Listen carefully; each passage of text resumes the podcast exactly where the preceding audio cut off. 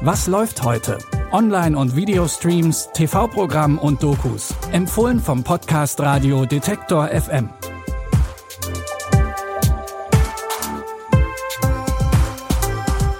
Hi und herzlich willkommen zu unseren Streaming-Tipps. Es ist Montag, der 1. November. Wir starten mit drei Filmen in den neuen Monat. In The Happy Time Murders teilen sich menschliche Darstellerinnen und Darsteller mit Handpuppen die Leinwand. Der Film Unter Leuten basiert auf dem gleichnamigen Erfolgsroman von Julie C.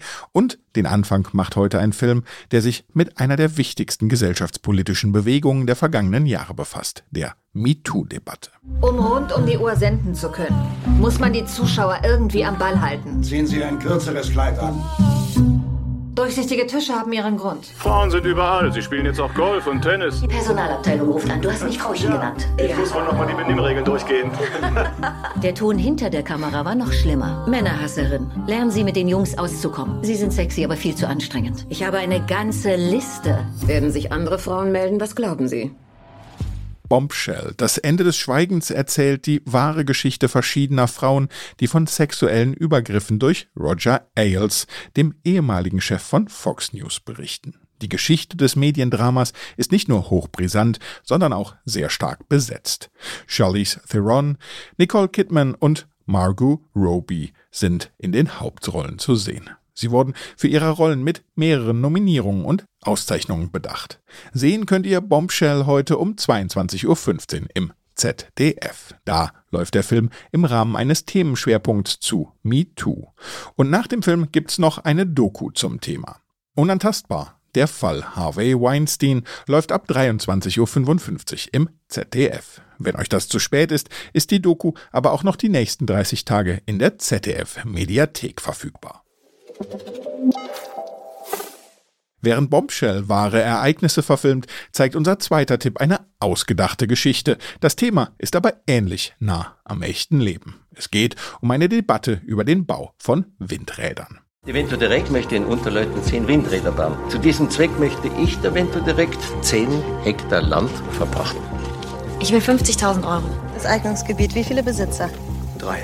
Ausgerechnet du willst dein Land verpachten? Soll das ein Witz sein? Ich besitze ein Eignungsgebiet. Man legt sich nicht an mit Kombrowski. Sie wären nicht der Erste, der das mit dem Leben bezahlt. Unter Leuten, das zerrissene Dorf, ist eine Trilogie, die in insgesamt knapp fünf Stunden von dem fiktiven Dorf Unter Leuten in Brandenburg erzählt. Hier soll ein Windpark gebaut werden, worüber sich aber bei weitem nicht alle Bewohnerinnen und Bewohner des beschaulichen Örtchens freuen. Stattdessen entsteht eine Menge neuer Streit und alte Konflikte kochen wieder hoch.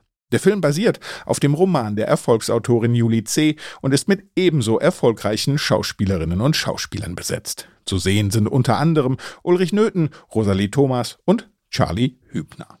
Welchen Einfluss die Pläne um die Windräder letztendlich auf das Dorf haben, könnt ihr jetzt bei Disney Plus sehen.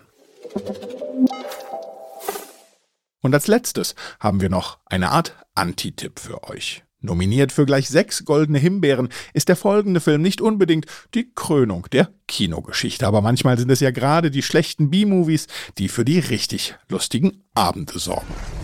Sie zwei sind die höchst dekorierten Officer in dieser Einheit. Was ist Ihre Meinung? Sieht aus wie ein Einbruch, der schief ging. Das war kein Einbruch, das war ein Auftragsmord. Scheiße! Irgendeiner da draußen bringt Puppen um.